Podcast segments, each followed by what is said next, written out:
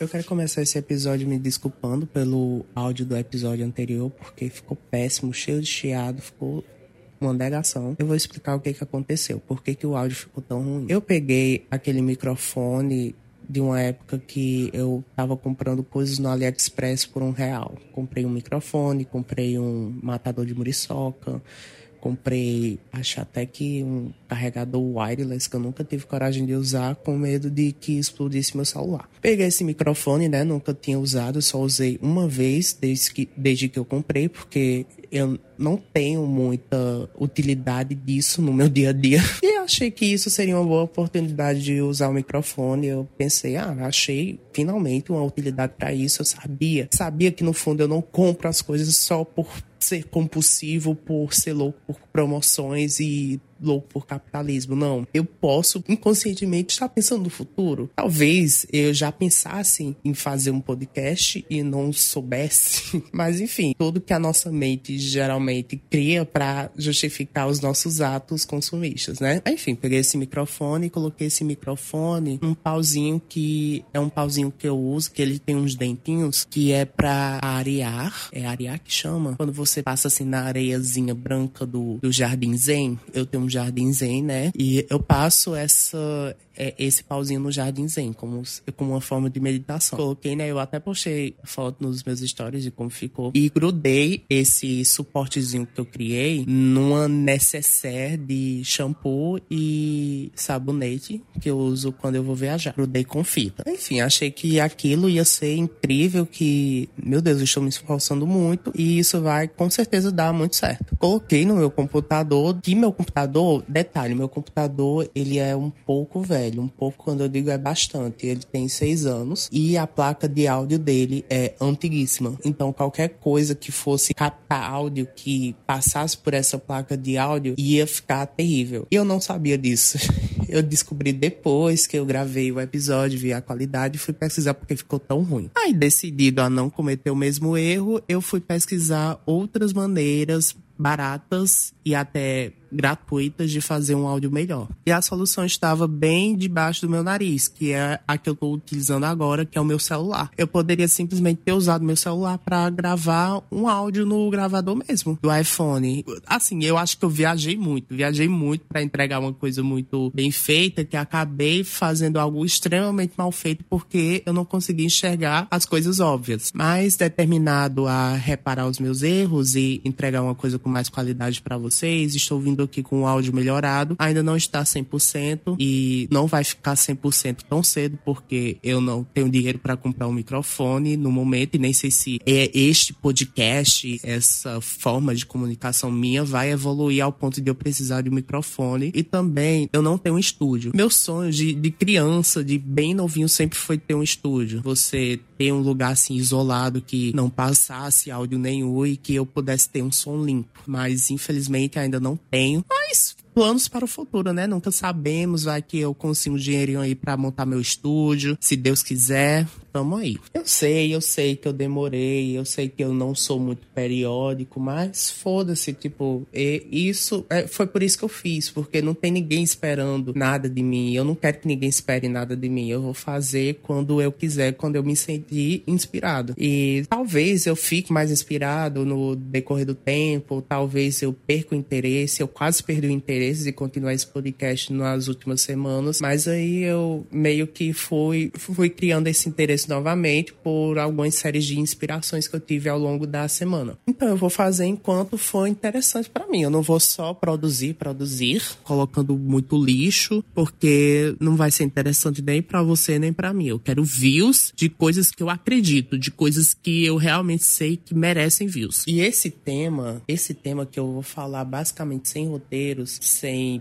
pesquisa, muita pesquisa anterior, porque a única pesquisa que eu vou usar, as únicas referências que eu vou ter neste episódio são as referências que eu venho pegando no meu dia a dia mesmo, do conteúdo que eu consumo, dos vídeos que eu assisto, dos podcasts que eu escuto, das notícias que eu vejo e até de livro também, que agora eu voltei a ler, eu tô me sentindo mais leitor, tô me sentindo melhor em relação a mim mesmo, porque eu estava me sentindo muito alienado, muito alienado do tipo de não conseguir consumir consumir conteúdos que tem um tempo superior a um minuto. Eu não conseguia mais me prender o suficiente a conteúdos, a coisas que demandassem minha atenção por mais de um minuto. E isso estava me frustrando um pouco, porque antigamente, quando eu era assim um pré-adolescente, ainda ainda sem muitas preocupações, sem muitas crises existenciais na minha vida, eu lia muito, lia muito, muito mesmo. Tipo, eu era conhecido por ser o menino que lia. Era engraçado como as pessoas se chocavam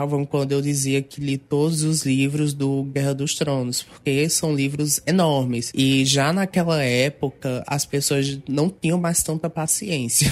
não tinham tanta paciência para ler livros grandes. Mas aí eu lia. Eu tinha aquela, aquela minha determinação. Ah, vou ler pelo menos 100 páginas por dia. E eu lia, porque eu não queria perder aquele hype de estar lendo a história. Porque eu prezava muito pela qualidade, por consumir conteúdos completos. E com o tempo eu perdi isso. Por que eu perdi isso? Por causa das redes sociais. Elas se tornaram muito grandes, elas se tornaram muito ditadoras em relação ao que você consome. Você simplesmente não se sente bem se passar muito tempo longe das redes sociais. Isso não acontecia antes. Eu, eu lembro que eu já passei, tipo, meses sem celular, passei muito tempo sem internet também, quando é, a internet não era uma coisa assim muito muito obrigatória na sociedade. Eu já passei muito tempo sem internet quando eu era mais novo e isso não me afetava muito porque a, a, internet não era a única coisa que eu tinha quando se relacionava a entretenimento, a trabalho, a todos esses aspectos assim na minha vida. A internet ela tinha um espaço muito menor.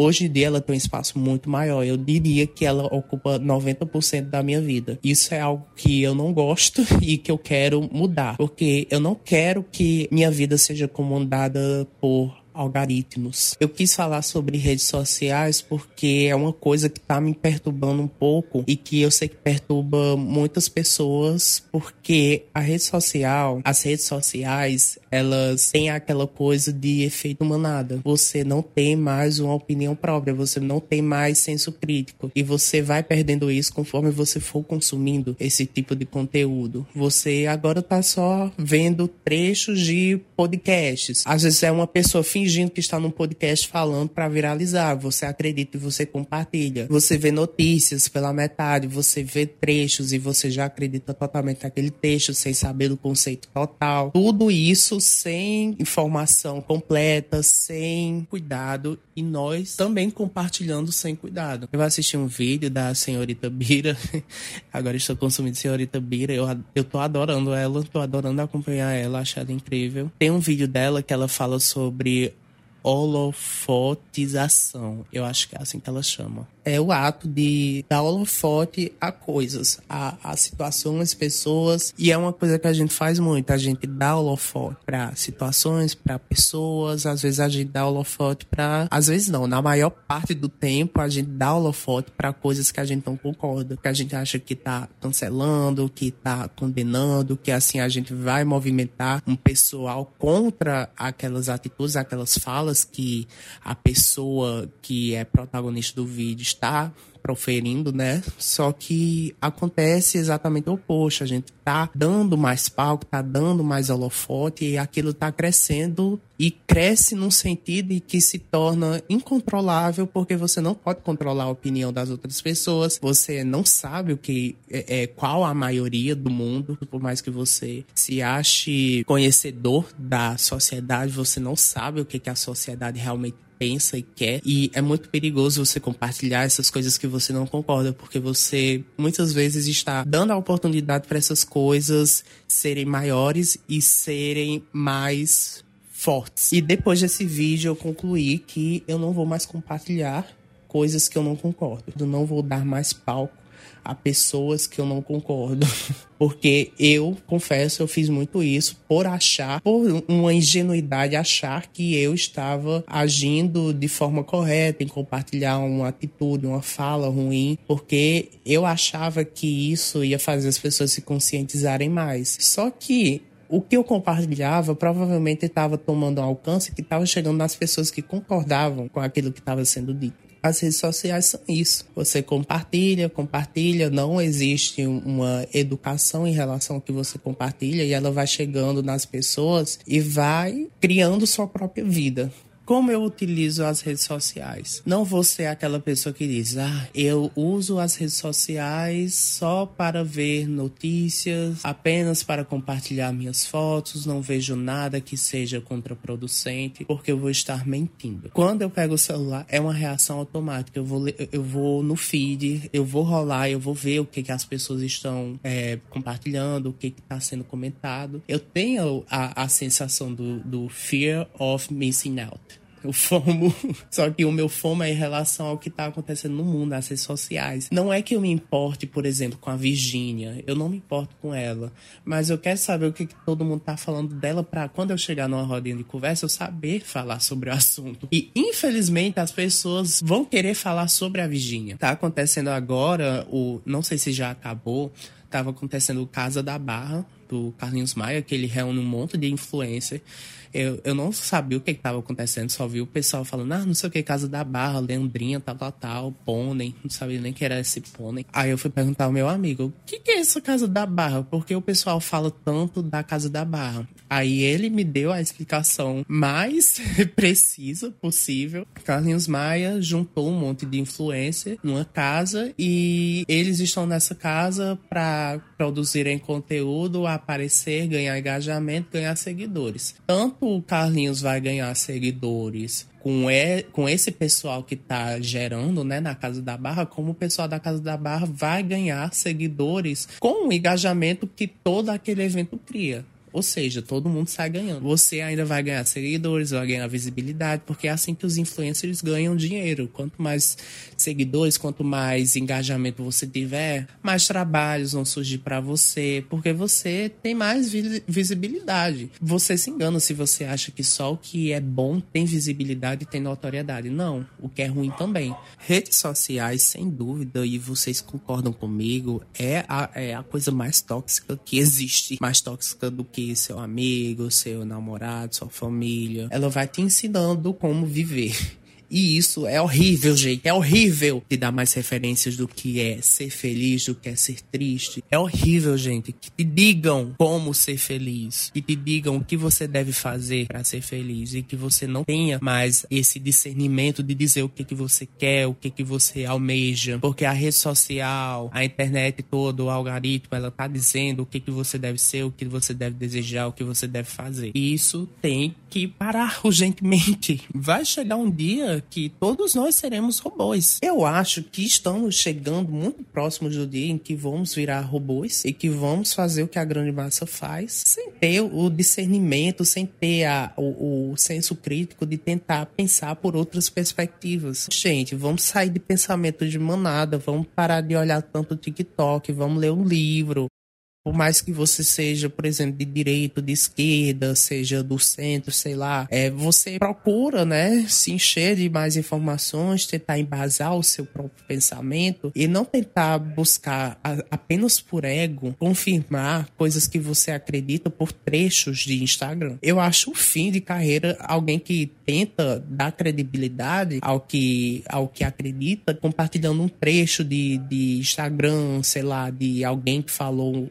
às vezes você nem conhece essa pessoa, você não sabe nem quem é. Pode ser qualquer outra pessoa aleatória sem nenhuma referência e você compartilhar aquilo dizendo: olha, a pessoa falou a mesma coisa que eu falei, então eu tô certo. Não, não significa que você tá certo. Ambos podem estar errados. E você acha que está certo porque a outra pessoa disse que você estava certo. Não é assim, gente. Não é assim. Você não precisa de confirmação. A única confirmação de que você precisa é a sua, sua própria confirmação. E como você consegue isso? Pesquisando, estudando, tendo mais conhecimento sobre aquilo aquilo. O ruim das redes sociais é que ela vai te entregando confirmações de coisas que você quer que sejam confirmadas, por mais que você precisa ser contradito em relação ao que você pensa. Você precisa estar aberto à desconstrução, porque a evolução do ser humano é baseada na desconstrução, é baseada na contradição. Quando você descobre uma coisa nova, você descobre algo que diverge naquela sua linha de pensamento que faz mais sentido, você está aberto a acolher aquilo. E as redes sociais, elas dificultam esse processo de amadurecimento, de crescimento. Por isso que eu estou tentando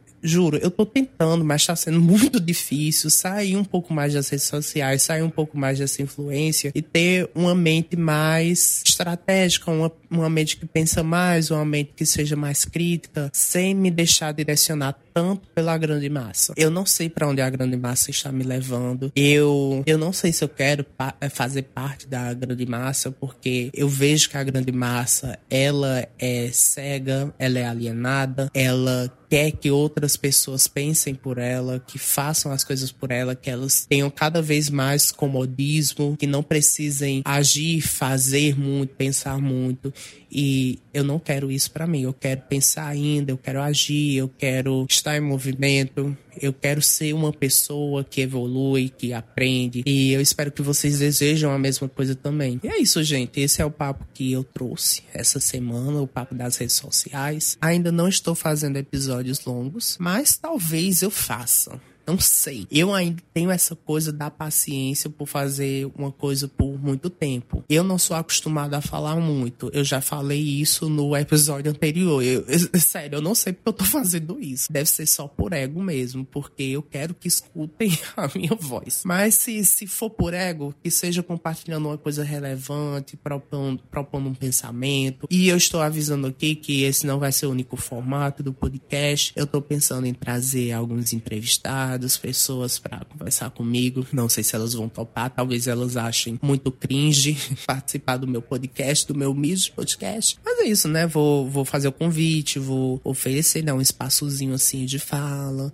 e pra gente ter aquela conversa gostosa, aquela troca gostosa. Eu gosto muito de conversar. Eu acho que mais do que falar sozinho, eu gosto mais de conversar. É um formato que eu quero trazer, até porque eu tinha um Talk Tutina e eu amava o Talk Tutina. Eu só fiz três episódios no meu Instagram na época da pandemia e eu quero fazer mais desse formato porque eu amei. Eu amo entrevistar.